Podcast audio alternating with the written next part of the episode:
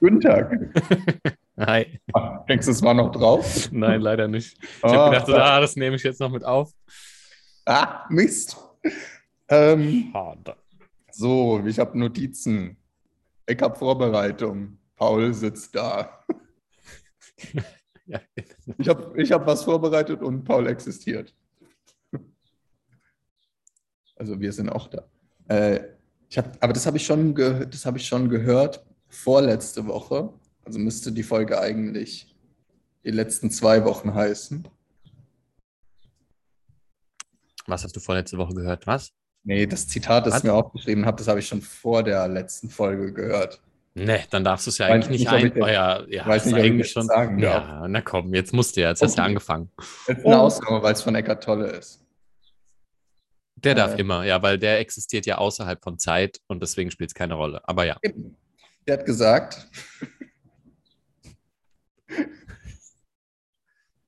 Was? Worte, Worte, Worte, Worte, Worte. Ach komm, Marius, nein. Er hat gesagt, auf der Formebene sind wir anderen immer über- oder unterlegen, auf der Sein-Ebene nicht. Fand ich schön. Ja. Cool. Gut, abgehakt. Schön. Was sollen wir dazu sagen? Ja. Ähm, dann habe ich, eine- dann hab ich eine Serie geguckt, die heißt How to Sell Drugs Online Fast. Hm, die ist gut. Finde ich. Oder die fand ich mal gut. Ich weiß nicht, ob ich sie heute noch gut finden würde. Ja. Okay. Ähm, er hat gesagt, die Wahrscheinlichkeit mit einem Plan zu scheitern liegt bei 50 Prozent. Die Wahrscheinlichkeit ohne Plan zu scheitern liegt bei 0 Prozent. Was? Wenn Plan in, in der Serie oder bist du Ja, von der ja. Serie schon wieder weg? in der Serie, ja. Also Wenn du einen 50 Plan machst, Mhm. ist halt 50-50. Wenn du keinen machst, dann kann er nicht scheitern, weil du hast ja keinen Plan. Ja, das stimmt. Gut, ne? Ja, das könntest du dir, könntest du dir tätowieren lassen. So. Das wird jetzt Marius, bisschen, was ist dein Plan? Wie sehen deine nächsten Jahre aus? Refer to my tattoo. so. no plan. Ja, das, das triggert manche ein bisschen, ne? Und du arbeitest? Was arbeitest du heute, Marius? Ja. Ah. Arbeiten und planen. Daran wollen sie, wollen sie sich aufhängen. Hm?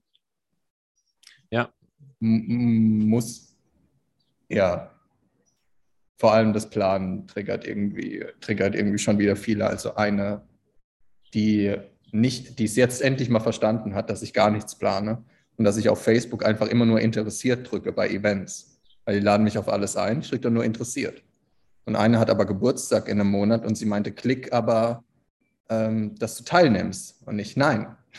Weil es ist am 18. Juni in vier Wochen. So. Ich weiß nicht, wo und wer ich dann bin. Ja, wo bin ich in vier Stunden? Ähm, aber es ist interessant, dass sich die Menschen schon ein bisschen dran gewöhnen, weil man wird dann so ein bisschen als Zebra gesehen. Und es, ich glaube, das, merkt man- ja. ja. ich glaub, das merkt man sich dann äh, besser, weil man so ein bisschen, weil das so ein bisschen raussticht. Weil es nervt ja auch manche Leute. Aber das ist okay. Das ist in Ordnung, ja. Dass ich dann zu einem Event komme, wenn es gerade fertig ist oder so.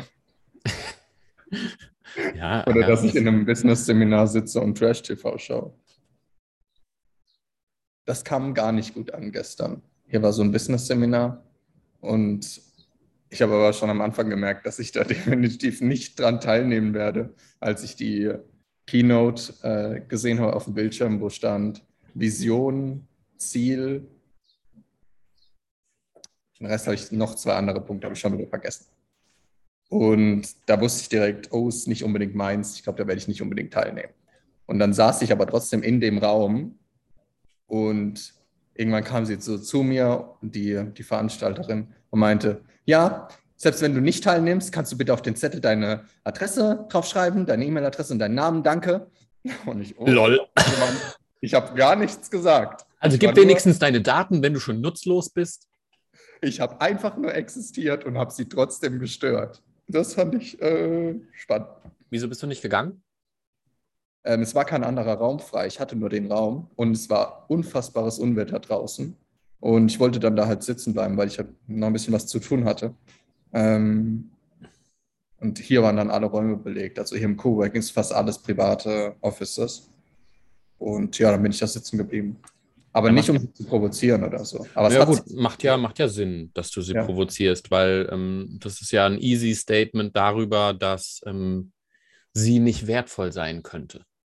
In, es kam bei ihr so rüber, ja. Ja, ja. Es war gar nicht so gemeint. Einer ist dann nach fünf Minuten rausgegangen, ohne was zu sagen. Und dann hat sie ihn so kopfschüttelnd hinterhergekommen. Schlechter Mensch. Was fällt ihm ein, Also, über seine Zeit zu entscheiden und zu überlegen, ja. was er tun will? er hat einen Call bekommen und ich glaube, es hatte was damit zu tun. Also, und selbst wenn nicht, ähm, dann haben die Leute, ich habe dann so, ich habe zwar Stöpsel im Ohr gehabt, aber habe so ein bisschen zugeguckt und so nach einer halben Stunde haben alle ihre Augen zu, zugemacht. Und ich glaube, sie haben dann so ihre Zukunft visualisiert. Ohne dass, es war alles bulgarisch, habe nicht viel Mhm. verstanden, Mhm. aber ich, ich bin mir hundertprozentig sicher, dass sie ihre Zukunft visualisiert haben. Mhm.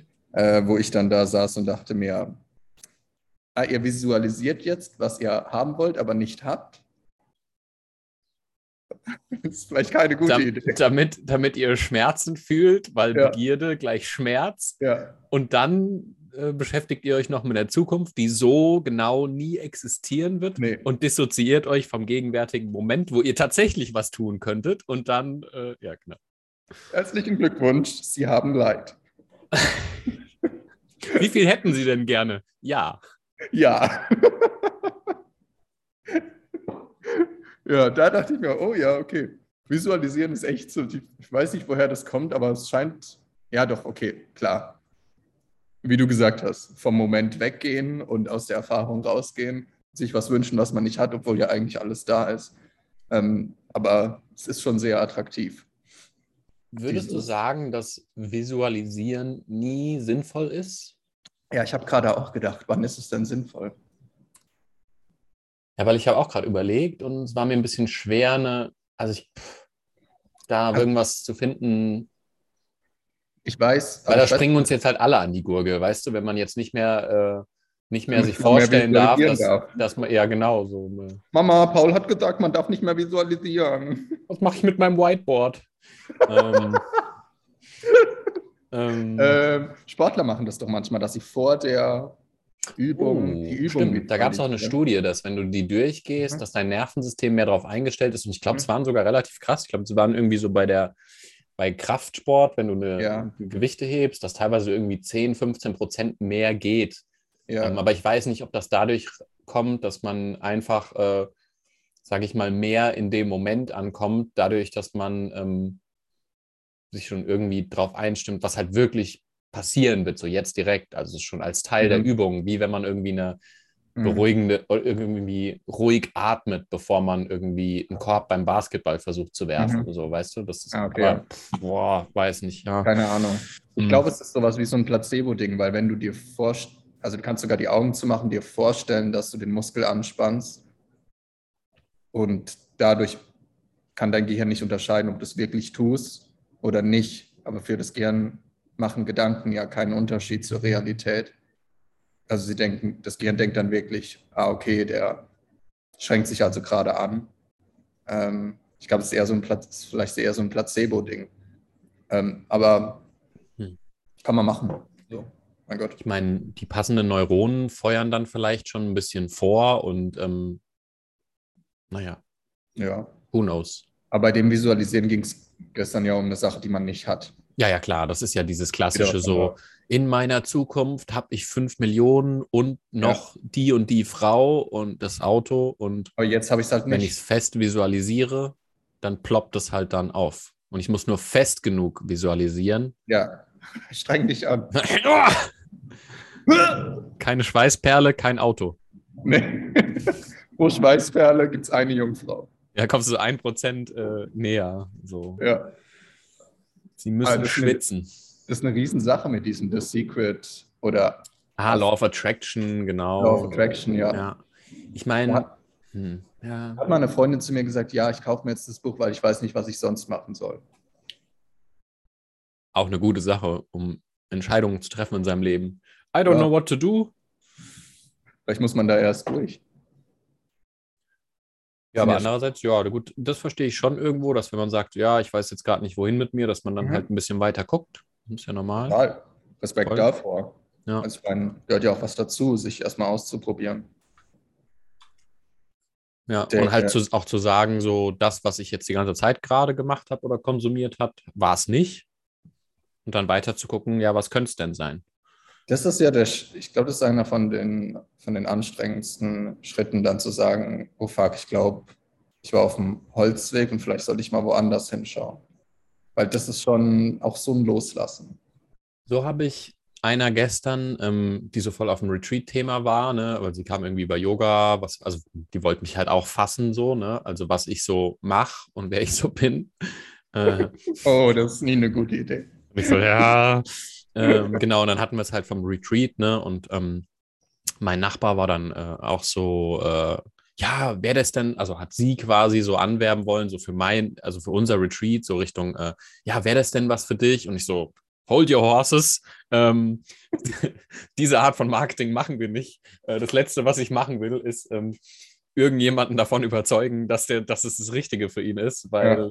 dann ist es es wahrscheinlich nicht, weil Ja. es ist super, es ist halt so eine Nischengruppe von Leuten, die halt schon so gewaterboardet sind von der ganzen Selbsthilfeindustrie und Therapie und sonst irgendwas, was man ihnen sagt, was sie machen sollen, dass sie schon völlig schwitzend am anderen Ende vom Schiff rauskommen. Also Waterboarden ist ja, äh, du ziehst jemanden unter einem Schiff durch als Folter. Ach so, ich dachte, du meinst die FBI-Methode Waterboarding. Ja, ist das ja.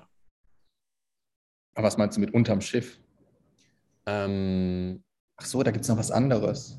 Es gibt einmal das, wo du jemandem äh, ein Stück Tuch über den Kopf legst und Wasser Ja. drüber gießt, damit Genau. er dauernd das ähm, Erstickungsgefühl hat. Mhm. Und es gibt aber auch das, wo du jemanden. ich jeden Abend zum Einschlafen.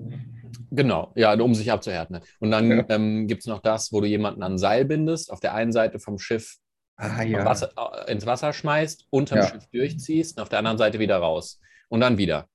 Und, ähm, und so glaub, kommen sie dann nach glaub, zehn Durchläufen raus und sagen, ich will nicht mehr, ich will nicht mehr. Und dann, ähm, Ich glaube, ich dann Folgen. haben sie vielleicht Lust auf unser Retreat. Dann ja. Aber wir müssen die erst, ah, die müssen sich erst durch, durchs Wasser ziehen. Die müssen erst ein bisschen gelitten haben an der Ah. ganzen äh, Selbsthilfe-Kacke. Ich glaube, ich habe einen Folgentitel. Waterboarding zum Einschlafen. Schön. Aber schreib's dir lieber auf, falls das der Titel werden sollte, damit du nicht dann danach sagst, Paul, Paul, Wie immer. was ist es? Äh, da, ich merke das aber auch bei den, also du merkst es ja auch bei den Leuten, ich merke das auch bei den Leuten, dass das so eine Art von Verzweiflung ist, aber auch so eine, irgendwie so ein Ahnen oder Hoffen, dass da noch was anderes sein könnte, weil was denn sonst? Und ich höre dann auch, dass die schon an so einer Stelle waren, wo einfach gar nichts mehr wichtig war. Also so ein nihilistisches Ja. Denken. Und ich kenne das ja von mir auch, dass ich an dieser Stelle war und irgendwie sechs Stunden im Park auf einer Parkbank saß und mir dachte, Hm. und jetzt? Warum irgendwas tun? Warum atmen? Ja, genau, ja. Aber nicht so, nicht so suizidalmäßig, sondern so melancholisch. So, warum überhaupt irgendwas machen, ist doch egal. Aber das ist halt die beste Stelle, um überhaupt irgendwas Neues wieder zu erschaffen. Hm. Ähm, weil da kannst du ja dann machen, was du willst. Ja, dann eine leere Leinwand und dann kannst du draufschreiben, was du willst. Ja, das ist dann dieser Spot, wo die Leere unangenehm ist und, und man sich dann so fragt, so, ja, wohin jetzt überhaupt mit mir und so weiter. Und da kann dann schnell auch so Angst sich breit machen, so oder, oder Unsicherheit über die Zukunft, so, ja, was jetzt? So. Aber dann ist halt schon ein cooler Zeitpunkt, um eben diese Leere so zu ergründen und so und ähm, zu sagen, ja, leinenlos. Also Nietzsche sagt es ja auch, dass man da gewesen sein muss, sogar um überhaupt wieder neue Werte erschaffen zu können. Weil, weil man. Weißt du das, wie er das ausgedrückt hat, so ein bisschen? Äh, ja, das ist das mit dem, äh, ich liebe die, Ah, die Herübergehenden. ähm, ja genau. Hm. Äh, ich Denn die sind am die, die Untergehen. Nicht, Ach, ich liebe die, die nicht zu leben wissen, es sei denn als Untergehende, denn es sind die Hinübergehenden. Ah, nice one. Hast du gerade gegoogelt? Nee, das habe ich im Kopf. Das Dope. mein Lieblingszitat. Ja. Äh, und mit, mit Untergang meint er Nihilismus, und mit Hinübergehen, das ist der Übermensch dann. Aber ist untergehend nicht auch automatisch so das, was man in jedem Moment ist, auch ohne Nihilismus? Also, weil du lässt ja äh, nur indem du quasi untergehst und Sachen von dir sterben, kannst du übergehen. Weil wenn du dich an den Mhm. Dingen festhältst, kannst du nicht übergehen, weil du ja noch Mhm. irgendwo ran festhältst. Das ist ja dieser Ja. Seiltänzer, wenn der, wenn der sich noch an irgendwas an der einen Seite vom Seil festhalten würde, dann könnte er nicht hinübergehen. Ja. Ja, das habe ich nämlich gestern bei einem Klienten auch gemerkt, wie ich ihm geholfen habe, so einfach den Scheinwerfer auf seinen Verstand zu werfen, also den Fokus nach innen. Und dadurch hat er es ja auch losgelassen. Aber das war irgendwie gleichzeitig Untergang und Übergang, weil er, weil dadurch auch irgendwie wieder was Neues entstanden ist. Weil er wurde nicht, oder wenn die Leute das dann merken, werden sie nicht nihilistischer von der, vom Gefühl her oder depressiver, sondern gleichzeitig haben sie auch wieder was, was sie irgendwie ein bisschen auffängt. Und dann werden sie ruhiger und entspannter und ein bisschen, also man merkt es dann auch, dass die Leute sortierter sind irgendwie. Auch, und auch gar nicht so in Richtung, die Boxen sind besser sortiert, sondern sie sind in sich mhm. irgendwie ein bisschen stabiler, so, also mhm. freier, irgendwie ein bisschen unbeschwerter. Ich höre immer, dass sie dann sagen, sie haben jetzt was losgelassen. Ja, ne? Oder sich so ein bisschen leichter fühlen oder so, oder? Ja. Und du siehst es denen auch an. Also du mhm. merkst auch, dass die irgendwie, keine ja. Ahnung, manchmal lachen die dann und du denkst ja. so, nice. Ja, äh, cool, dass du jetzt auf einmal irgendwie lachen kannst. So. Und das ist das ungläubige, ungläubige Lachen, das wir ja auch kennen, so von wegen, das gibt's doch nicht. Also so, wenn du so, wenn du so diese Illusion erkennst und denkst dir dann, nee, oder? Das, das habe ich jetzt aber nicht mein Leben lang gedacht. So ein Quatsch. Und was ich am spannendsten fand die Tage, dass mir zwei Leute unabhängig voneinander gesagt haben, dass, also erstens mal, warum das in Therapie, warum in Therapie nicht so gearbeitet wird, wie wir es zum Beispiel tun. Mhm. Ähm, das hat verschiedene Gründe. Erstens mal finde ich, muss der Therapeut vorher auch an so einer Position gewesen, also an der Stelle gewesen sein, wo wir sind, dass er es überhaupt rüberbringen kann. Ansonsten gehst du, kannst du das gar nicht rüberbringen, wenn du es nicht selbst erlebt hast. Das heißt, er nutzt eben entweder seine Erfahrung oder halt das, was er gelernt hat. Was ja nicht schlecht ist, aber es geht halt nicht weiter. Es geht ja bis zu einem bestimmten Punkt. Und dann gibt es halt noch Regeln, was man sagen darf, was man nicht sagen darf und so weiter. Und dann hat einer zu mir gesagt, dass es komisch ist, immer wenn er aus Therapie kommt, hat er zwar das Gefühl gehabt, dass sie ihm vermittelt haben, dass er okay ist, aber er hat nicht das Gefühl gehabt, dass er okay ist. Mhm. Ähm, und mit mir schon. Und ich glaube, es liegt daran, dass mit, mit ihm an sich ist alles in Ordnung. Also er ist nicht falsch, aber sein Verstand ist falsch. Und wenn man sich mit dem Verstand identifiziert, geht man raus und denkt, ja, okay, ich habe jetzt das Gefühl, ich wurde akzeptiert, aber irgendwie fühle ich mich trotzdem noch nicht ganz richtig. Weil halt mhm. das Licht nicht darauf geworfen äh, wird, womit man sich identifiziert. Und ich kenne das Gefühl. Deshalb weiß ich auch, was die Leute meinen. Ich hatte schon so wahnsinnig, eine so wahnsinnig empathische Therapeutin. Ich habe mich irgendwie akzeptiert gefühlt, aber ich hatte noch das Gefühl, dass irgendwas mit mir falsch war. Also irgendwas fehlt noch so. Es ist noch war, irgendwas, ist noch nicht im Rein, genau. Ja, ja, irgendwas hat noch nicht, da war noch so ein dunkler, so ein dunkler Fleck. Und wenn man da aber mit der Taschenlampe drauf scheint, dann gibt es das Gefühl nicht mehr ohne dass du den Leuten die ganze Zeit sagst, hey, mit dir ist alles in Ordnung und so weiter. Und das, weil das Gefühl kommt automatisch hoch, wenn der Verstand so ein bisschen schwächer wird. Dann fühlst du dich automatisch nicht mehr wertlos. Mhm. Also, ich mag auch diesen Moment, wenn dann, ne, wenn sie, wenn die Leute dann in diesem freieren Mode sind und dann sich der Verstand wieder reinschleicht und sie dann aber schon ein bisschen äh, mehr gelernt haben, so diesen Verstand zu identifizieren und wenn man dann gar nicht so ein starker Spiegel sein muss, sondern teilweise dann nur zurückguckt, wenn der Verstand bei ihnen wieder aktiv wird und sie dann merken so, ja fuck. und dann äh, uns dann wieder bricht, weißt du? Das, äh, ja, das ist ja das Geile daran, dass es immer leichter fällt, solche Sachen zu erkennen, sobald man mal einen größeren Batzen weggenommen hat. Dann, dann sind es nicht mehr so unbewusste Spielchen. Also Ansonsten läuft das ja alles einfach nur an einem vorbei, ohne dass man es wahrnimmt. Meine, manche glaub, Muster sind halt schon sehr subtil so auch, ne? Ja. wo, wo man das auch, ähm, keine Ahnung, logischerweise, äh, also ich, mer ich merke das natürlich auch voll oft so, wenn sich da irgendwas so sneaky in mein Leben geschummelt hat, so als Problem. Ähm, und, aber wenn ich es dann erwische, ne? Dann. Halt, Manchmal an sehr bewussten Tagen fühle ich mich wie so eine Maus, wie so eine Katze vor so einem Mauseloch. Ich denke dann so, na komm. was war denn das bei dir letztens? Gib mir noch was. Ach so, ja, mit, äh, mit Klienten, ähm, wo du überlegt hast, äh, wem du wie, mit, mit wem du wie kommunizierst und so. Und äh, Äh, du meinst mit Social Media? Und, oder? nee, mit, ähm, mit Klienten, mit denen du vielleicht zusammenarbeiten wolltest und wie dein Verstand dir dann bestimmte Vorschläge gemacht hat, äh, ach, das klappt nicht oder so, oder, oder melde dich nicht bei denen, kommuniziere nicht mit denen oder so. Ach ja, ja, ja, genau. Ne? Ja, ja, genau. Ein paar Leute, die sich nicht gemeldet haben, ähm, was nicht unüblich ist. Also damit muss man leben lernen. ist ja voll normal, weil Überhaupt, ja, das Schlimme ist, dir wird meistens am Telefon, er hört sich an, als ob sie jetzt sofort dabei wären. Und dein Kopf baut schon alles darauf auf.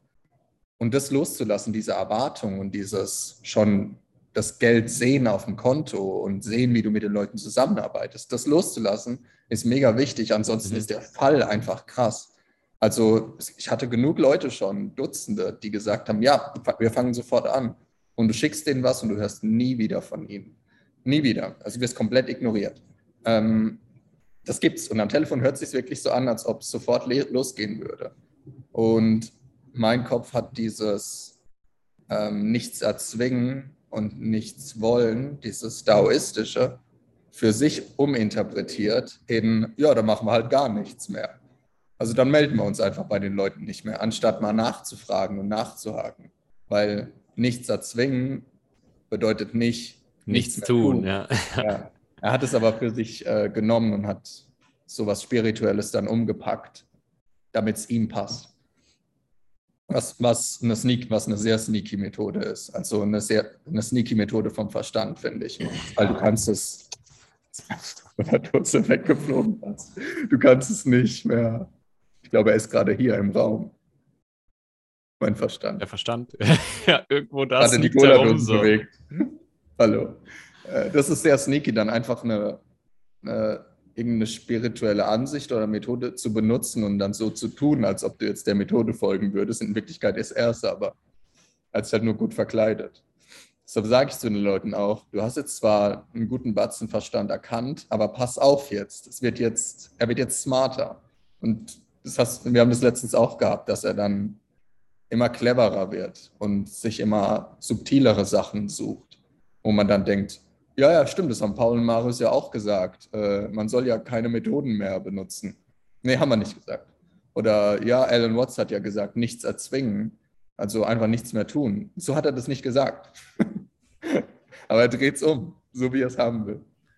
Ja, versucht es halt in eine Box zu packen, dass man sagt, ah, das habe ich jetzt verstanden und dann, äh, ja, dann ist ja alles in Ordnung, ne, wenn ich es Ja. dann verstanden habe. So, jetzt weiß ich das, was ich wissen muss und man Ja. sucht diese, diese Ruhe in dem, in dem äh, Konstrukt dann, was man sich da dann zurechtgeschraubt hat, Ko der Verstand gut- sich zurechtgeschraubt hat. Und auch so, dass seine Konditionierung, Probleme erhalten, äh, bestehen bleibt.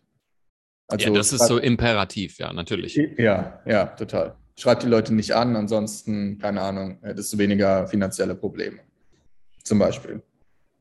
Ja, und es ist auch voll logisch, dass sie sich dann nicht melden, ähm, teilweise, weil im Gespräch sind sie dann so im Selbst und finden so irgendwie ihre Leichtigkeit wieder. Aber dann ähm, kommt ja sofort Ja, auch teilweise noch schwungvoller der Verstand zurück, weil der wittert ja, oh fuck, in die Richtung wollen wir auf gar keinen Fall gehen, weil nee, jeder fuck andere. me, dann bin ich ja, dann habe ich ja ein Problem, dann bin ich ja, Ja. weg oder, oder sonst irgendwas. Der merkt Ja, ja, dass er seinen Untergang irgendwie lauert. Und äh, ich Äh, hatte zum- letztens auch mit einer Bekannten davon, dass so, äh, ich wusste ein Trigger-Thema von ihr so, wo ihr Verstand extrem stark anspringt. Und ich habe dann quasi mit ihr geredet, das Thema so bewusst getriggert und dann mit ihr darüber geredet, wie jetzt ihr Verstand anspringen wird, ähm, um zu sagen, so, ja, aber dies und jenes, Gründe und bla bla bla. Und dann ist es bei ihr angesprungen und sie hat es dann so beobachtet, wie ihr Verstand angefangen hat loszuplappern. Und dann musste sie sich erstmal so kurz hinsetzen, um äh, das zu verarbeiten, dass da, ähm, dass es halt so, wenn man das einmal dann erkennt, ähm, so vorhersehbar auch ist, wie Ja. der Verstand dann eben um die Ecke kommt und eben auch bei solchen Gesprächen, wenn du dann in der Beratung bist und irgendwas sinkt ein, ähm, dann wird der Verstand dafür sorgen wollen, dass die Leute nicht in die Beratung gehen, weil es ja Nee, nee. das Gefährlichste für diese Verstandsstrukturen überhaupt. Außer ich würde irgendwas, irgendeine Methode geben, dann würde der Verstand. Ja, dann wäre es easy. Oh, cool. Ah, die drei Schritte, die Marius uns gibt. da gehen wir hin. Das kaufen wir schnell. Ja, es stimmt schon, was du sagst. Man, man, eigentlich sieht man den Leuten an, was sie gerade, also du, du siehst ihnen an, was gerade in ihrem Kopf passiert und was der Verstand gerade sagt. Ob er sich gerade wehrt, ob sie gerade ruhig werden, weil es ist auch immer das Gleiche. Ich habe auch zu einem gemeint, eigentlich, du denkst immer das Gleiche und hat er gemeint, ja, es sind immer die gleichen Gedanken. Also sie wiederholen sich immer. Das ist voll langweilig. Sam Harris hat es auch mal gesagt, er findet, er ist der langweiligste Mensch der Welt. Weil er, also zumindest den, den er kennt, weil es ist immer das Gleiche, das gleiche Gelaber. Und auch die Satzstruktur ändert sich nie. Also es ist immer der gleiche Satz. Gut, das ist bei dir so, das ist bei dir aber auch so ausgeprägt. Bei mir ist es schon anders, dass der Verstand sich halt immer an verschiedenen Objekten festklammert, aber die Vorgehensweise ist quasi immer die gleiche, so vom Verstand. Mhm. Also das Muster ist super ähnlich, wie er irgendwie ein Konstrukt ranzieht und sagt, da ist die Lösung oder da ist das Problem. Ähm, aber äh, er drückt es dann halt immer, also teilweise auch verschieden aus. Also ich habe ja nicht mhm. dieses, dass ich genau immer diesen einen Satz habe, den er mir dann vorwirft, so. Aber das, wie er das tut, wie er da vorgeht, ähm, das ist das Gleiche bei mir. Ja. Ja, ich meinte eher, dass manchmal kommt dann ein Satz und dann nehme ich ihn wahr und dann kommt der gleiche Satz nochmal, um es nochmal zu probieren. Und eigentlich war es das dann, wenn ich den dann nochmal wahrnehme. Und dann suchen wir uns, entweder ist dann komplett Ruhe oder wir suchen uns dann was anderes. Äh, aber meistens ist es so, dann ist so still und dann merke ich so, okay, jetzt mal gucken, vielleicht haben wir es jetzt. Und dann kommt der gleiche Satz nochmal. So, na okay, vielleicht probiere ich es nochmal. Aber ich habe das Gefühl, dass Gedanken haben so eine unterschiedliche Lautstärke. Also manchmal sind sie so extrem laut und manchmal sind sie aber auch so leise. Du hörst es so im Hintergrund. Dann denke ich so, was hast du gerade gesagt? den gleichen Satz nochmal, nur ein bisschen leiser. ja. Aber Marius, Aber du musst kann... hart arbeiten, damit du glücklich bist. Die Leute haben gesagt, du brauchst eine Vision. Okay. Visualisiere deine Zukunft. Ah, Marius, arbeitest du in zwei Stunden? Nein. Okay. Was machst, was machst du denn den ganzen Tag? Gestern meinte auch einer, ja, und willst du denn mal Kinder haben? Wow. Wow. Was? Beruhigt euch alle mal. Also, wenn du noch nicht mal den Menschen dafür getroffen hast, wie soll ich dann schon kalkulieren? Es sind so, so viele Variablen. Ich habe so ein Stand-up, ah, Mark Normand ne, hat es ja. gesagt, so in einer von seinen Shows, hat gemeint, so, ja, ähm, er wäre auf einem Date gewesen und die Frau hat ihn so gefragt, ja, ähm, und willst du Kinder haben und so? Und er so, boah, I don't know willst du Sex haben? Und sie so, boah, du gehst aber schnell vor. Und äh, dann hat er gesagt, du, Schwester, du bist drei Schritte vor, äh, schon ja. weiter als ich. Ich meine. Ja, ja. wäre halt notwendig, ne? Ja. Aber äh, das mit dem Arbeiten hat ja auch, ich habe es mal, nicht, dass ich das für mich festlegen muss, aber ich habe es gecheckt die Woche als, aber genau, abends haben wir äh, drüber geredet, wie hier im Coworking die Manager die, die ganze Zeit arbeiten. Und ich dachte mir, was ist denn der Unterschied zwischen denen jetzt und so wie ich arbeite? Und bei mir ist es eher so, dass ich mir die Zeit nehmen muss, nicht zu arbeiten, dass die Qualität für zum Beispiel Social Media und mit Leuten, also mit Klienten arbeiten, dass die halt extrem hoch ist. Ja. Also ich kann es mir einfach nicht leisten, zwölf Stunden am Tag mich auszupowern und dann sitze ich abends da und soll dann noch, soll dann noch frei im Kopf sein und Energie haben. Das geht ja gar nicht. Und ich könnte auch keine, Art, ich kenne solche Tage, wo ich, wenn ich in Köln war auf der Messe oder so, da hätte ich, da hätte ich jetzt keinen Artikel schreiben können oder so. Da hatte ich, da gab es gar nichts in meinem Kopf außer Essen, Duschen, Schlafen.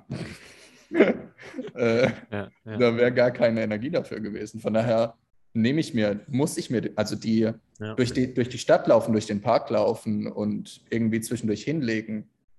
Wenn man es so sehen will, kapitalistisch, ist das Arbeit. Genau, also es ist quasi, wenn du wirklich, so der Verstand würde es münzen als nutzlose Zeit, aber wenn ja. du es tatsächlich realistisch betrachtest für so einen Schöpfungsprozess, wo ja. du irgendwas richtig richtig gut ähm, in den Prozess gehen willst, ist es absolut ja. notwendig so. Und ähm, ich merke das auch immer wieder so, ich brauche quasi diese Zeiten, ähm, weil umso mehr ich mir die Zeit so für mich nehme, für meine Bedürfnisse nehme, für mein Selbst nehme, ähm, umso krasser ist so das positive Feedback jetzt irgendwie von, äh, ich sag mal, wenn ich irgendwelche Mentor-ähnlichen Gespräche mit Leuten führen oder, und dann oder auch Leute dann einfach auf mich zukommen und irgendwie merken so, ja, ich habe das jetzt ausprobiert und das integriert und so und zu dem positiven Einfluss irgendwie um sich wahrnehmen oder es positiv wahrnehmen, dass ich irgendwie ein Einfluss in ihrem Leben bin. Aber das ist nur, wenn ich halt wirklich äh, da für mich sorge, so ja. die Sachen, die für mich richtig sind, zu tun. Und von außen sieht es dann, also ich werde hier oft genug abgestempelt als faul oder äh, einfach nur durch die Gegend laufen. Aber es war auch mal, ich, also nicht, dass es wichtig fand, aber es war spannend, wie die Leute reagiert haben, dass sie dann plötzlich ein Verständnis dafür hatten, dass ich ins Coworking komme und nach fünf Minuten wieder gehe und dann durch die Stadt laufe. Und es kommt so rüber. Und dann sage ich, ja, ich habe zwei, drei Klienten, mit denen arbeite ich. Und so, oh ja, und den Rest äh, pimmelst du ein bisschen rum. ja. Du Nutzloser. Schon, schon aber da, dafür kann ich dann auch mal drei Stunden wie gestern wirklich auf jemanden extrem eingehen. Ja. Und das ist auch, also das, das ist schon energieraubend. Die brauchst ja, voll, du ja. brauchst erstmal 100 Prozent, dass du auch mal irgendwie 10 wegnehmen kannst. Wenn ich auf 50 bin und nehme dann 10 weg, dann schlafe ich währenddessen ein und derjenige bekommt nicht mein, meine komplette Aufmerksamkeit. Ich mache ja, ja du, du rutschst dann auch in Automatismen. Also wenn du dann nicht fit bist und nicht das halten kannst, was das von dir verlangt, dann nutzt du ja, dann gehen vielleicht wieder Schutzmechanismen an, weil du erschöpft bist, nicht so viel Power hast. Dann fängst du an, irgendwie rumzuprojizieren oder vielleicht ihm eine Methode zu empfehlen Ja, so. genau. Ja, kann ähm, passieren. Und es kann dann passieren, ja, das ist halt gefährlich. Und ähm, die Verantwortung übernimmst du ja dann, indem du sagst, ich brauche diese Zeit, ähm, um da richtig gute Arbeit leisten zu können. Ja. Und das ist auch witzig so. Ich habe auch, das kommt auch auf, das, auf die Perspektive von den Leuten an, wie die das sehen. Weil ich habe auch so Leute, die, Familie zum Beispiel, die sagt, die vielleicht eher irgendwie ein Bild haben, so ja, nach klassischem Denken bist du faul. Okay. Und dann habe ich Leute um, ne, so nice. ähm, also so und so ist jetzt nicht die ganze Familie, aber ähm, dann habe ich Leute, die sagen, boah, du bist ja mega fleißig oder so. Oder ultra, keine Ahnung, wenn du sagst, ja, Paul, du bist voll hoch in Gewissenhaftigkeit bei bestimmten Themen. Und es ist dann alles nur Ansichtssache, aber überhaupt nicht relevant äh, für das, wie ich mein Leben ausrichten sollte. Und manche Leute äh, richten sich dann halt nach solchen Stimmen und Meinungen, selbst wenn es nicht mal reale Meinungen sind oder so, sondern ja. nur im Kopf. Und die, und also so Leute wie wir sind halt auch gesellschaftlich Leute eher wie wir. Ähm, nee, die nicht irgendwelchen Konventionen oder, oder Regeln oder so folgen, so meine ich. Ähm, die Tage meinte einer zu mir, ja, man würde dich eher als äh, gesellschaftlich unfähig bezeichnen oder gesellschaftsunfähig. Äh, das stimmt auch. Weil, wenn hier zum Beispiel die Woche hat eine Veranstaltung stattgefunden und ich war dann zur Veranstaltung da, aber halt als sie fertig war, ähm, weil ich halt vorher was anderes zu tun hatte. Das war dann auch in Ordnung. Ähm, die Leute wissen das auch mittlerweile, also die Leute gewöhnen sich dran. Manche gar nicht, manche triggert das immer wieder, manche gewöhnen sich dran. Und ich glaube auch, dass dieses so frei leben ist ja auch so ein bisschen ideal. Also für manche, nicht für jeden. Und ich, ich merke das auch, dass manche einen dann so ein bisschen reinreden und versuchen einen davon wieder ein bisschen loszubekommen, damit sie in sich selbst nicht spüren, dass, dass sie das auch gerne, gerne mhm. hätten und haben könnten. Hier Peterson, das Ideale beschämen. Das ja.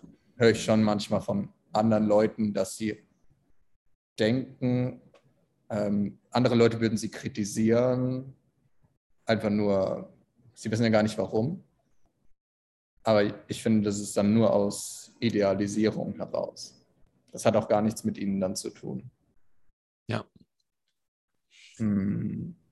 Um, um eben diese Dissonanz wieder ein bisschen zu lindern von den Leuten, versuchen sie, sie dich dann davon abzuhalten. Also wenn, wenn jemand zum Beispiel übergewichtig ist und jemand anderes ist extrem sportlich, kann es sein, dass er mit dem halt Pizza essen geht und sagt, komm, genieß dein Leben, äh, du lebst nur einmal und so weiter, um diese, um diese Spalte zwischen den beiden ein bisschen zu lindern. Ähm, mhm. Ist zwar extrem toxisch, aber ich finde, es ist völlig normales Verhalten. Ja, und ich meine, so, es hilft ja auch nichts zu sagen, so, dass das toxisch quasi ist, weil es ist ja nichts Schlechtes in dem Sinn, es ist halt normal. Also es ist halt, es macht halt Sinn, dass die Menschen das machen, weil sie suchen ja ihren Halt. Ja, ähm, ich glaube, es gibt so ein Ausmaß, da wird es irgendwann extrem toxisch, wenn man jemanden, wenn der andere drunter leidet wie in welche Richtung man ihn führt und dann wird derjenige plötzlich übergewichtig und kriegt Diabetes, weil man selbst das nicht aushält, dass die, dass die Dissonanz so groß ist, dann würde ich mhm. schon, also würde ich schon als toxisch bezeichnen. Dann wird derjenige auf einmal Alkoholiker, weil man selbst nicht aushält, dass jemand trocken ist. Also schon extrem. Aber das gibt es in vielen Beziehungen. Ja, aber auch da haben sich die Leute es ja quasi auch unterbewusst ausgesucht, so ja. selber, ne? Also sich in dieser Beziehung, in dieser Beziehung drin zu bleiben, wo man eben in eine Richtung manipuliert wird. Ähm.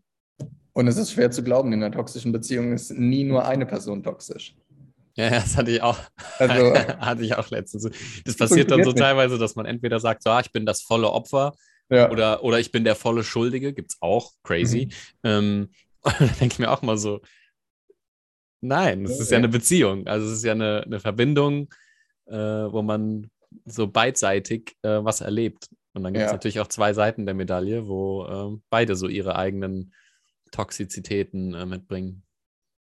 Und wer von den beiden jetzt mehr toxisch ist, ist ja völlig egal dann am Ende. Ja, genau. Es also und, und auch mehr. Ich meine, es gehört ja ein ähnlicher Grad an Toxischkeit. Toxizität. Toxisch, Toxizität äh, dazu, ähm, jemanden zu misshandeln, aber auch irgendwo sich mit misshandeln zu lassen oder so. Ähm, ja, also das, ja. das, boah, das will ich jetzt auch nicht, dass sich ja jemand so auf den Schlips getreten fühlt, ne? Weil wenn jetzt, Ups. wenn du, also wenn jetzt, wenn ich jetzt ja. rumlaufe, ne, und ich hau jemandem random in der Straße ins Gesicht, dann kann die Person, dann macht die das ja natürlich nicht mit, ne? Ähm, sondern die wird halt von mir ins Gesicht geboxt. Ja, du machst es also in den meisten Fällen machst du es ja aber nicht in allen Fällen. In manchen Fällen bist du vielleicht einfach mega betrunken, aber in, man, in den meisten Fällen merkst du als Aggressor ja, dass derjenige so, einen, so eine Opferhaltung hat. Sonst würdest du es nicht tun. Also du merkst ja, dass derjenige leicht ist im Aggressivität austeilen. Also ich kenne es zumindest aus meiner Vergangenheit, wenn, dass man so eine Opferhaltung ausstrahlt weil wenn man glaubt, man wäre ein Opfer, dann verhält man sich auch so und dann wird man auch so behandelt. Und das ist dann so eine Feedback-Schleife. Ähm, weil dann bekommt man wieder mehr Aggressivität, dann fühlt man sich wieder mehr wie ein Opfer und so weiter. Dann geht man immer weiter runter. Hm. Und dann bekommt man auch mehr Aggressivität von außen. Ja, man könnte jetzt auch so ähm, ne, dann so Richtung äh, Victim Blaming argumentieren, wo man sagt, ja, du äh, bist halt nicht selbstsicher genug in dir und bla bla.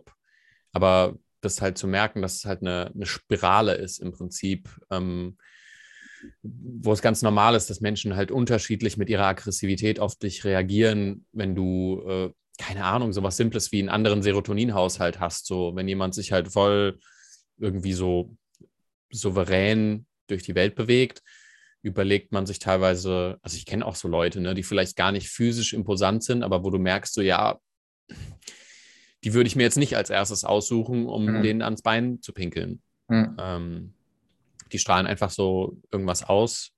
Und natürlich kannst du es nicht nur darauf runter reduzieren, äh, weil, äh, keine Ahnung, es gibt auch Leute, die äh, sich jeden raussuchen würden, um da ihren Frust, ihre Negativität ja, ja. abzuladen. So, ja. Ist halt dann zur falschen Zeit am falschen Ort. Genau, also Aber wenn jetzt einer eine, ja, also wenn jetzt einer zum Beispiel eine Bank ausraubt, mit einer Knarre reingeht, dann ja. ist es ja nicht, dass man da sich irgendjemanden raussucht und sagt, oh, da sind aber die Leute, die da gerade drin stehen, die sehen schon alle so ein bisschen so aus, als ob ich die gerne ausrauben würde. So, so ist es dann nicht. Ne? ähm, aber das wird einfach sein.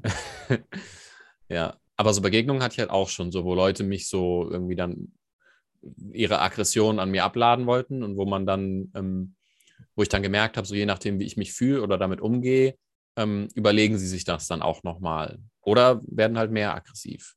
Ja, Äh, ich glaube auch, da kann man auch gar nichts für tun, ähm, nicht mehr in dieser Opferposition zu sein, weil das wieder ein Nebeneffekt ist von, mhm. von dieser ganzen Verstandesaktivität. Also einfach ein Wissen darüber haben, wie der Verstand funktioniert und es immer wahrzunehmen und als Folge dann weniger passiv-aggressiv zu sein, mehr Selbstbewusstsein zu haben und so weiter. Aber es ist nichts, was man dafür tun könnte, um selbstbewusster zu werden. Was, also ist, nicht, Selbst, was ist Selbstbewusstsein? Ja, egal. Was? Die Leute, die, Leute, die Leute haben ein Bild davon im Kopf und das wird es dann sein, was auch immer das ist am Ende. Aber es wird nicht funktionieren, wenn ich dir tausendmal sage, ja, verhalte dich selbstbewusster ja. und geh aufrecht und. Redst äh, dir jeden Morgen im Spiegel, sagst du genau. fünfmal, ich bin vergiss selbstbewusst. Es. Ja, vergiss es. Und die Leute wissen, also ich wusste das auch ganz genau, dass das totaler Quatsch ist. Diese Selbsthilfemethoden, dass nichts davon funktioniert. Weil am Ende stehst du dann trotzdem in, oder hast du trotzdem Situationen in deinem Leben, die das dann benötigen würden. Und dann hat es, hätte es alles nichts gebracht dieses dir einreden, sei doch selbstbewusst, du bist der Beste, du bist wertvoll und bla. Äh, und dann kommen so Situationen, wo du ähm, souverän auftreten müsstest, um das zu bekommen, was du haben willst. Und du schaffst das einfach nicht, weil es in der Erfahrung dann nicht mehr möglich ist. Du kannst zu Hause auf der Couch sitzen und kannst dir sagen, ja, ich bin total selbstbewusst, ich bin der Beste. Und dann steht dein Chef vor dir und du willst eine Gehaltserhöhung und du brabbelst dann nur irgendeinen Brei raus. Weil es einfach nicht das Gleiche ist. Und du, und du willst ja auf einer bestimmten Ebene auch nicht das, was du glaubst, was du willst. Also wenn du zum Beispiel dann sagst, ja, ich würde gerne ähm, in meiner Beziehung das und das haben, oder äh, ne, man kommt aus einer Beziehung raus und sagt, das und das will ich auf keinen Fall mehr, das ist ja blöd. Und da glaubt man, man weiß, was man wirklich will, aber die Konditionierung vom Verstand, die unten drunter liegt, die immer wieder das sucht, was einem da die Probleme bereitet, das ist ja immer noch da. Da kann man sich sonst noch so oft sagen, ähm, ich hätte gerne irgendwie einen liebevollen Partner oder so. Ähm, und dein Verstand sagt nein. Ja, du, du suchst dir ja irgend, also unterbewusst immer wieder dieses Problem raus, ähm, weil diese Konditionierung da halt rumdödelt, ja. solange man halt nicht hinguckt. Ja, Total. Und selbst wenn du das gelöst hast, dieses eine Problem, angenommen, du hast es gemerkt mit dem Partner, dann ist der Verstand, sucht sich dann aber nur ein anderes Problem wieder raus. Also dann wird zum Beispiel der Beruf zum Problem, weil seine, seine Stärke ist ja, hat sich nicht viel geändert. Es hat sich zwar ein Problem gelöst, aber ist immer noch so kräftig wie vorher oder einfach vielleicht nur, sagen wir mal, ein paar Punkte weniger kräftig. Aber trotzdem wird er es wieder in anderen Situationen aufblasen. Und da kann man es dann wieder wahrnehmen. Aber es ist schon, ich habe das schon oft genug auch bei mir selbst gemerkt, dass dann eine Sache ist dann zwar, habe ich dann wahrgenommen und damit auch aufgelöst. Und dann wird auf einmal eine andere Sache viel problematischer. Also mhm. habe ich zum Beispiel irgendwas beziehungstechnisch gelöst, also wirklich bewusst gelöst. Und dann habe ich auf einmal mehr Angst, mehr Existenzangst bekommen. Da dachte ich mir, ja, okay, jetzt hm. schlägt es einfach da mehr auf. Ja. Das ist ja auch so dieses, wenn du dann ein externes Problem, ne, also das Problem wird sich immer verschieben, solange man sich darauf konzentriert äh, oder überlegt, ich muss nur ein Problem lösen, damit dann endlich alles okay ist. Und dann lässt man, keine Ahnung, ist vielleicht irgendein Problem weg und sofort kommt ein anderes. Aber man hat ja nichts an der Kapazität geändert, äh, Dinge nicht zum Problem zu machen oder nicht im Verstand irgendwie sein Leben zu verlieren, dadurch, ja. dass man die ganze Zeit da irgendwelchen Gedanken nachhängt und sich beeinflussen lässt. Ja. Ich finde auch, dass Existenzangst ist eher so ein Neuzeitding. Also es ist eher nichts, was. Stell dir mal vor, unsere Vorfahren hätten Existenzangst gehabt, äh, weil sie jetzt kein Essen mehr haben und wären dann den ganzen Tag im Bett geblieben und hätten dann da gab es ja kein Netflix, hätten dann auf die Steine gestarrt, dann wären ja alle gestorben. Also das ist ja kein, ich, ich habe so das Gefühl, dass es eher so ein, so eine, also wenn man es als Krankheit sieht, so eine Krankheit von privilegierten Menschen ist, Existenzangst. Und nichts, was ein normales menschliches Verhalten ist, sondern eher ein Resultat aus einem überaktiven Verstand. Also mhm. da bin ich mir mittlerweile sehr sicher, dass, weil ich sehe das auch, dass Leute hier zum Beispiel in Bulgarien, also hier gibt es sowas mit Arbeit wie Arbeitslosengeld nicht. Und wenn die dann merken, also zum Beispiel in der Pandemie, wenn die kein Geld mehr bekommen haben, dann sind die teilweise weniger existenzängstlich als zum Beispiel Leute in Deutschland oder Österreich, die, wenn die ihren Job verlieren würden, dann würden die halt einfach Hartz IV bekommen. Also sie hätten eine Wohnung und Geld und so weiter. Wenn Bulgaren ihren Job verlieren, ja, dann wird halt mal zwei, drei Monate ohne Gas oder Strom gelebt und bei den Nachbarn dann angezapft oder so.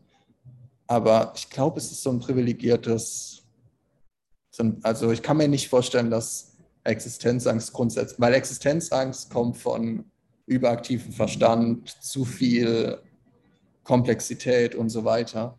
Ähm, ich kann mir nicht vorstellen, dass das bei unseren Vorfahren auch normal war.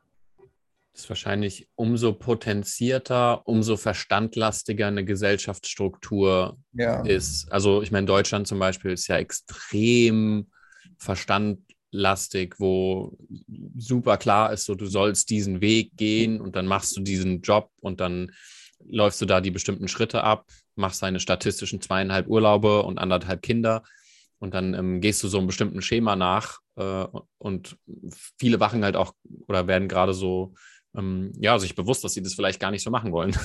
Mhm. Und dann ist die Frage, wie kommt man da raus? Und halt nur, indem man das Denken ähm, in Bezug auf diese Themen äh, ein bisschen beiseite legen kann. Und ja, und auch, dass man dann diesen ganzen Strukturen nachgeht, aber dann brauchst du eine Kompensation, damit die sich nicht mehr so unangenehm anfühlen. Dann gibst du Geld für irgendwas aus, dann musst du aber dafür mehr arbeiten. Das heißt, du hast mehr Begierden, mehr Schmerz, mehr Probleme, mehr Komplexität. Also ist doch völlig normal, dass dann, dass dann Existenzängste entstehen und dass sie auch weggehen, wenn, wenn der Verstand ein bisschen ruhiger wird. Also ich hatte früher andauernd Existenzängste und dann hatte ich aber auch, als es dann ein bisschen schwächer wurde, hatte ich auch Zeiten in den letzten Monaten, wo ich wusste, oh, ich habe noch Geld für, ohne dass ich irgendwas anzapfen muss, Geld für zwei Monate oder so. Und ich war aber voll klar. Also ich wusste genau, ah, okay, dann gehe ich jetzt die Schritte und dann gucke ich mal, ob das funktioniert. Hat dann funktioniert. Und dann hat, ist noch irgendwas anderes passiert, wofür ich gar nichts direkt gemacht habe, ohne dass ich mich jetzt angestrengt habe oder dass ich Existenzangst hatte. Also da war irgendwie so ein Vertrauen dann da. Und um dann die richtigen Schritte, zu, also die Schritte zu gehen, damit dieses Existenzproblem gelöst wird, dafür brauche ich einen klaren Kopf. Also ich kann ja dann nicht total verwirrt sein und Existenzangst verwirrt ja und macht ja so, du kannst dich ja gefühlt nicht mehr bewegen und fühlst dich ja, als ob du die ganze Zeit getrieben wirst. Da, damit kannst du ja nicht, damit kannst du das Problem ja nicht lösen, weil der Verstand erschafft das Problem, ja, ich brauche dafür ja Klarheit. Also, ähm, also auf Existenzangst finde ich auch, ist wieder nur Verstand erschafft das Problem. Von daher ist auch er wieder das Problem. Wie hatten sich das bei dir so verschoben? Also weißt du da irgendwas, wie, ähm, wie dieser Prozess ins Rollen gekommen ist bei dir, dass sich das, also von dem extrem existenzängstlichen äh, basierten dieser existenzangstbasierten Lebenserfahrung hin zu einem mehr, äh, ja, Loslassen von diesem Ding, so wie du das wahrgenommen hast, dass sich das verschoben hat, was das so für ein Prozess für dich war, war das irgendwie schmerzhaft, was, da, was da so in ja, gegangen? Also die ganze Verstandesarbeit war das, also das Resultat daraus war dann weniger Existenzangst und auch zu erfahren, dass es Situationen gibt, vor denen ich, also Angst ist ja nie sich irgendwas vorstellen. Angst ist nur so ein Gefühl von, oh, irgendwas könnte passieren. Aber du stellst dir nie eine konkrete Situation vor, wie ich habe kein Geld mehr. Es ist nur so ein Gefühl von, oh, was passiert, wenn so ein Zustand eintritt. Aber man hat keine spezifische, man hat keinen spezifischen Gedanken. Es ist nur, Angst ist halt eine Emotion, es ist kein Gedanke. Aber, und dann habe ich aber Situationen erlebt, die gefühlt viel schlimmer waren als meine Vorstellung davon, was passieren könnte. und habe gemerkt, dass ja gar nichts passiert. Also dass das Geld irgendwie kommt und geht und dass, dass ich immer irgendwie Essen habe und dass es auch Menschen gibt, denen man irgendwie mal was gegeben hat, ohne was zurückhaben zu wollen und dass die einen dann geholfen haben, einen aufzufangen. Aber ich glaube, das Krasseste war zu erfahren, dass meine schlimmsten Albträume nur im Kopf sind. Und dass die Erfahrung mir dann gezeigt hat, wenn sowas irgendwie eingetreten ist, dass gar nichts passiert. Also dass, dass ich nicht sterbe. Weil das ist ja die, das ist ja die übertriebene Existenzangst, ist ja der Tod. Ähm, und es ist aber, glaube ich, nie passiert.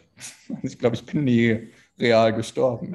Äh, gleichzeitig ist aber halt mein Verstand äh, inaktiver geworden und hat dann nicht mehr so viele, so viel, so viel Relevanz geschaffen. Und die Kombination war schon extrem hilfreich.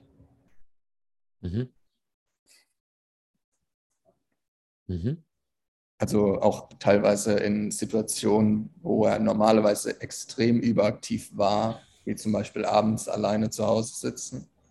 Ähm, da war er eigentlich immer am aktivsten. Also wenn du mit Leuten redest, dann nicht. Wenn du arbeitest, dann nicht. Wenn du einen Artikel schreibst oder im Flow bist, dann nicht. Aber abends alleine zu Hause sein, da geht meistens die Party ab. Und selbst da ist mittlerweile Ruhe. Also ich höre da gar nichts mehr. Ja, einfach, einfach weil du äh, so viele ähm, relevante Erlebnisse hattest, wo du gemerkt hast, okay, passiert nichts, alles okay, dieses, dieses Gebrabbel ist total überbewertet oder falsch ausgelegt, unreal, ähm, was der Verstand davon sich gibt und ist alles okay und ähm, jetzt gehe ich Sachen machen. Ähm, und dann wurde dieses, hat sich diese Priorität immer mehr verschoben Richtung äh, Erfahrung und weg von äh, dem Verstand. Ja, das ist so, Peterson, diese unbekannte Mappe, die du hast. Und dann erlebst du aber diese unbekannten Momente in deinem Kopf und die werden dann alle hell. Also es wird dann alle zu, alles zu bekannten Punkten. Und es macht dir dann keine Angst mehr. Irgendwie in ein Land fliegen, wo du vorher noch nie warst, wo du die Sprache nicht sprichst. Die Woche oder vorletzte Woche musste ich hier in Bulgarien zu einem Arzt und ins Krankenhaus. Und ich habe so negative Erfahrungen mit Ärzten in meinem Leben gemacht, dass ich nie wieder Ärzten komplett vertrauen kann weil ich teilweise im Jahr 50 Mal beim Arzt war und sie mich nur symptomatisch behandelt haben und ich trotzdem noch Probleme hatte. Also ich kann Ärzten, ich glaube, ich kann ihnen nie wieder vertrauen. Das ist aber auch in Ordnung, weil ich will einfach nur, dass er mich symptomatisch behandelt, weil mein Arm hat, ich hatte ein Problem am Arm, gibt mir irgendwelche Medikamente oder Cremes, alles andere ist mir dann egal. Dass er mir dann sagt, mach keinen Sport und so weiter, interessiert mich alles nicht, blende ich alles aus.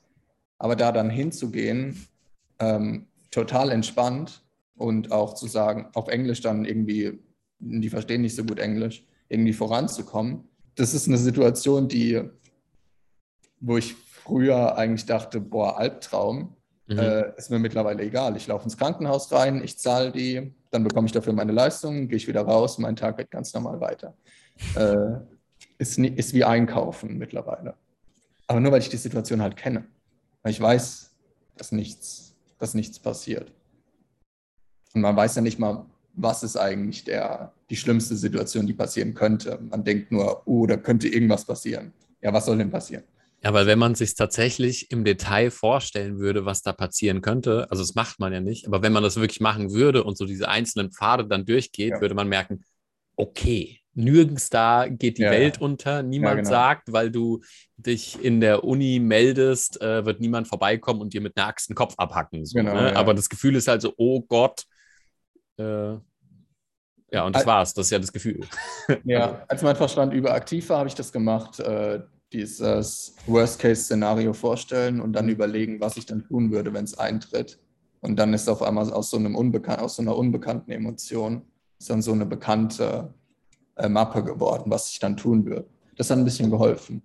Aber ich glaube, der größte Anteil war, dass dieser Ballon von Verstand von mir einfach viel kleiner geworden ist und er keine, er weniger Probleme aus dem Nichts erschafft. Auch Probleme, die ich halt in der Vergangenheit hatte. Dass es und weniger Komplexität erschafft. Für mich ist halt unfassbar viel, so unwichtig und so irrelevant. Es ist unglaublich. Aber dafür sind mir halt wenige Dinge wichtig und das ist halt meine Erfahrung. Also den Moment dann zu genießen. Mhm. Und da auch, wenn, wenn, wenn, wenn die Erfahrung mir halt nicht gefällt, die Erfahrung dann halt zu verlassen, also den Moment zu verlassen und mich nicht zwingen, das jetzt zu erleben. Wir waren gestern bei einem Italiener und das Dessert war unglaublich ekelhaft. Also es war oh. die Pasta war so gut und dann haben wir uns das kaputt gemacht und der, der dabei war, hat gemeint, naja, muss ich jetzt essen aus Höflichkeit. Ich gemeint, nee, also das mal jetzt, der geht zurück und ich zahle es, ist in Ordnung, aber es ist kein Problem. Äh, früher hätte ich das dann auch gegessen. Äh, aber es ist mir, wenn mir eine Erfahrung nicht passt, dann ändern. Dann verlasse ich sie halt oder muss mich nicht dazu zwingen zu irgendwas. Das ist ganz schön.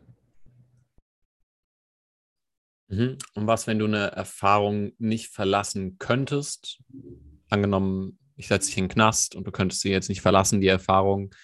Ähm, was dann? Ja, dann akzeptiere ich es. Okay. Und an dieser Stelle machen wir den Laden dicht. Nein, Quatsch. Einfach alles beantworten. Easy. ja, das Aber war's übrigens. Ähm, ich glaube, äh, wir sind, wir sind durch. Offiziell. Ich finde, irgendwie akzeptieren ist eins von den, von den drei Schritten dann. Tolle, das ist ja auch so ein tolles Ding. Äh, akzeptieren, verändern oder verlassen. Ja. Ich glaube, akzeptieren, finde ich, ist eins von den, eine von den härtesten mhm. Nüssen. Ich glaube, das ist auch so, da ist auch eine große Barriere in den Köpfen ähm, drin, dass Akzeptanz, also viele Leute glauben, Akzeptanz heißt, du änderst nichts oder interagierst nicht mit einer Situation. Aber eigentlich ist Akzeptanz nur, äh, so sind die Dinge gerade. Und was machen wir jetzt mit diesem Zustand? Also dann kannst du immer noch damit interagieren. Das heißt ja nicht, dass man sagt, okay, ich akzeptiere alles, jetzt mache ich gar nichts mehr. Das war ja das auch, was wir vorhin irgendwie hatten. Aber wenn du halt nicht äh, annimmst, wie halt die Dinge sind, sondern dich daran festhältst, wie sie gerne wären oder wie du glaubst, sie wären, dann bewegt man sich halt nicht in der Realität. Und das ist immer ein schlechter Startpunkt. Und da glaube ich immer noch, dass es viel einfacher ist, äh, zu sagen, dass man was akzeptiert, was ja bedeutet, dass man eine Situation nicht ändern will oder kann, wenn man im gleichen Moment schon erlebt hat, was es bedeutet, wenn einen was sehr stark interessiert. Also ich hatte ja diese krasse, äh, diesen krassen Abgleich von mich interessiert eine Sache sehr, also Sport, und dann, was interessiert mich eigentlich gar nicht? Also was will ich nicht ändern? Was akzeptiere ich? Und ich glaube, dieser, dieser Vergleich, äh, der hat dann dazu geführt, dass es mir einfacher war, herauszufinden, was ist mir sehr wichtig und was ist mir gar nicht wichtig. Also was will ich nicht ändern. Mhm. Ähm, weil wenn du nicht weißt, was dir extrem wichtig ist, kannst du auch nicht wissen, was dir gar nicht wichtig ist. Wenn du nur so durchs Leben gehst und manche Sachen, an manchen Dingen bist du halt interessiert, ja, dann ist alles nur so eine Mittellinie. Also dann bist du die ganze Zeit zwischen, zwischen, zwischendrin, zwischen Problemen behalten, äh, zwischen akzeptieren und etwas lösen. Ähm, ich glaube, mal eine Sache wirklich gelöst zu haben mit, die, das war mir sehr wichtig, dann fällt es viel einfacher, was zu akzeptieren. Weil wenn du jemandem einfach so sagst, aber du kannst es nicht lösen, dann akzeptierst halt, dann stehen sie da und kleben aber noch so an dem Problem, dass es irgendwas braucht, um den Verstand noch zu überwinden. Oder sie einfach drauf, oder sie halt darauf aufmerksam machen, dass sie deswegen an dem Problem kleben, weil ihr Verstand das halt gerne erhält. Aber sowas wie ein Erbindungsproblem, zum Beispiel in meinem Fall, da, das ist halt wie so ein Mensch, den du so an die Wand klebst, äh, wo er irgendwie so ganz viel Uhu an seinem Rücken hat und du klebst ihn an die Wand. Also es ist halt schon keine Kleinigkeit. Ich glaube, da braucht es eine Gegenkraft, um jemanden davon zu lösen, als nur zu sagen, ach, dann nimm mal wahr, dass du ein Bindungsproblem hast und dass, dass dein Verstand was gibt. Das ist halt schon eine große Ladung an Bewusstsein, die du da brauchst. Und die hat man in den meisten Fällen dann halt einfach nicht. Also du würdest bei Akzeptanz würdest du sagen, du brauchst es nur, um was Negatives, sag ich mal, loszulassen? Weil für mich ist auch Akzeptanz irgendwie so, selbst wenn du dann was hast, wo du drauf stark, extrem stark daran interessiert bist, das zu tun, dann ist da auch Akzeptanz involviert, ähm, dass das okay ist, dass du das so interessant findest, das zu verfolgen ähm, und dir das auch zugestehst, dass das dann vielleicht wichtig für dich, wichtiger für dich ist als Dinge, die ähm, der Verstand jetzt behauptet, äh, die wichtig sein müssten. Weißt du, was ich meine? Nee. ähm, also wenn du, angenommen, du sagst, Sport ist dir gerade extrem wichtig. Ja. Ähm, dann musst du aber auch, ähm, um dann da eine gute Handlung zu kommen, sagen, ich akzeptiere, dass Sport mir halt gerade anscheinend wichtiger ist, als jetzt äh, 40 Stunden zu arbeiten, weil der Verstand sagen könnte, aber du musst doch 40 Stunden arbeiten. Mhm. Aber dann wäre es ähm, nicht akzeptieren zu dem, was dir halt gerade wirklich wichtig ist. Also mhm. es fängt immer quasi mit Akzeptanz an. Ähm, mhm. Ah, okay. Ja, ich meinte, dieses, diese eine Sache, die einem extrem wichtig ist, dann als, als Relation zu nehmen. Also, weil dann weiß ich, WhatsApp, dann weiß ich, oh, eine Sache war mir extrem wichtig, sage ich mal auf einer 9, auf einer Skala von 1 bis 10. Und dann kann ich abschätzen, sind mir andere Dinge auch so extrem wichtig? Bin ich da auch auf einer neuen? Zum Beispiel ein Näherbindungsproblem lösen. Würde ich mhm. das auch mit einer obsessiven neuen lösen? Wenn ich dann Nein sage, dann ist ja die Alternative nur, dass ich es akzeptiere, dass ich es nicht lösen will. Und dann kann ich es loslassen. Mhm. Aber dafür war quasi auch wichtig, dass du akzeptierst, dass das andere dir viel ja. wichtiger ist. Ja, genau. Ja. Und beides, wenn du, wenn du eine von diesen beiden Dingen nicht akzeptieren würdest, dann kämst du schon direkt wieder in die Bredouille, weil du dann dich an Sachen orientierst, die nicht real ja. sind. Ja. Weil du willst ja das eine und du willst das andere nicht so sehr wie das eine. Ja. Also ich glaube, in dem einen Moment eine Sache extrem relevant machen und alles andere irrelevant und akzeptieren, dass man sich dazu entschieden hat. Und dann fällt es einfacher, herauszufinden, würde ich auch meine anderen Probleme mit der gleichen Relevanz lösen wollen. Wenn man dann Nein sagt, dann ist es ja Akzeptanz. Mhm. Weil es gibt ja nur eine von zwei Lösungen, akzeptieren oder verändern. Ja. Sowas wie Hingabe dann. So. So? Sowas wie Hingabe. Ich, ja, oder? Also sich hingeben, dass du es nicht lösen kannst oder willst dich dem Problem hingeben sozusagen. Und in beiden, in beiden Fällen äh, ist der Verstand überwunden und du lässt das Problem los. Entweder du löst es, aber nicht nur mit ein bisschen Interesse, sondern wenn du es halt wirklich lösen willst, dann, mein Gott, dann knie dich halt rein. Oder du akzeptierst es, dass du es nicht lösen willst. Dadurch ist das Problem ja auch losgelassen und der Verstand spielt schon wieder nicht mit. Weil die meisten bewegen sich halt zwischendrin, zwischen ich kann es nicht akzeptieren, also behalte ich das mhm. Problem. Mhm. Und ich schaffe es nicht, mich reinzuknien, also behalte ich das Problem. Und du mhm. bist in beiden Fällen bist du in der Mitte. Das ist halt voll für den Verstand. Ja, voll anstrengend, weil du dich dauerhaft in einem Zustand be be befindest, wo das nichts gelöst nichts gelöst. Nee. also sowohl durch Nicht-Akzeptanz als auch durch Nicht-Lösen. Ja. Da, du stehst da zwischen, zwischen zwei Stühlen die ganze Zeit, wo du so ja. äh, dich immer nicht okay fühlst. Für den Verstand ist es super, weil alles bleibt, wie es ist. Ja. Es wird nicht akzeptiert, dass du es nicht lösen willst. Es wird aber auch nicht gelöst. Mhm. Super praktikabel. Ja. Und wenn du mir vor ein paar Jahren gesagt hättest, ja, dann akzeptiere halt dein Näherbindungsproblem, hätte ich zu dir gesagt, ja, nee, ich würde gern weiterhin ein Problem draus machen. Ja, ich will das ja ändern, also ich will da ja was. Wenn ich jetzt ah, willst du? so. Ja, genau. Ich hätte wahrscheinlich eher gesagt, nee, ich will ja, dass es, ich will es ja nicht mehr haben, das Problem. Ich will es ja lösen. Und dann hättest du gesagt, okay, hier sind die Lösungen. Dann hätte ich gesagt, ah, nee, doch nicht. da habe ich jetzt ja. doch Angst. Vor. Oder du hättest dich kurz an der Lösung festgehalten und gesagt, ah, danke. Und dann hättest du in der Erfahrung selbst gemerkt, dass es nicht darauf ankam, ja. dass äh, du jetzt die ja, Dinge weißt, die äh, du machen musst, um dahin zu kommen, sondern es hat halt daran gehangen, dass du eh schon weißt, aber vielleicht gar nicht wolltest. Ja, wenn du dann gesagt hättest, ja, dann sprech halt jemanden an und trau dich halt nicht, dann stimmt, mega gute Idee. Und wir legen auf und dann stehe ich da. Oder selbst wenn du dann Leute ansprichst, weißt du, selbst, selbst, äh, selbst das kann dann so eine Kompensation sein, wo du sagst, ah, jetzt habe ich die Lösung, ich spreche jetzt Leute an mhm. und dann sprichst du Leute an, aber da ist ja irgendwas in dir, was vielleicht trotzdem keine Verbindung will und dann sprichst du halt einfach Leute an. Aber äh, toll. Ja, genau. Was, ja, was haben wir dann? Das Problem bleibt bestehen. Ja. Ja. Ja. Ja.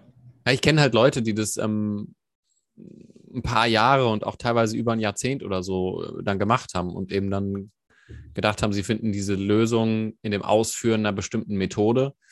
Und ich sehe die halt dann Jahre später und die werden halt immer krummer. Also die machen sich immer kleiner oder äh, ja. leiden immer mehr darunter, weil es da halt keine Lösung dann gibt, aber sie immer noch an der Methode festhalten. Ist aber auch so ein Gefühl von Verzweiflung, ne? dass du denkst, boah, ich, mhm. irgendwie Voll. kann ich nicht mehr, aber ich muss weitersuchen. Und ich habe das auch bei den Leuten hier gestern im Business-Seminar gesehen die sahen nicht glücklich aus, auch nicht währenddessen. Als ob in ihnen was schon geahnt hätte, dass das auch nicht richtig ist. Aber was sollen sie denn sonst tun?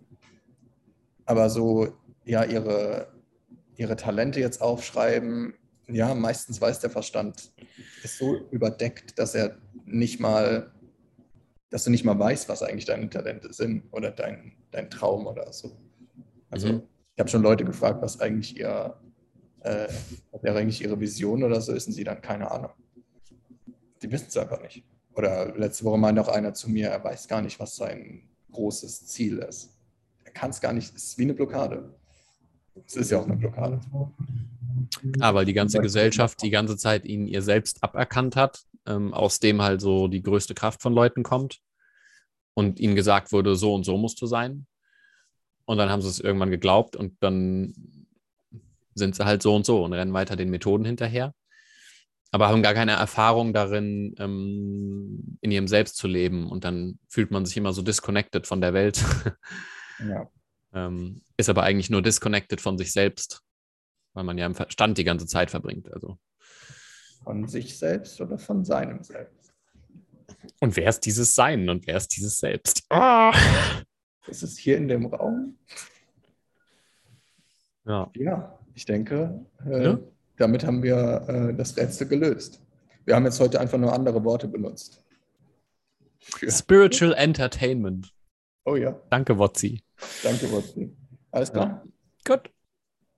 Wir sehen uns. Ne? Schöne Woche. Ja, ciao, ciao.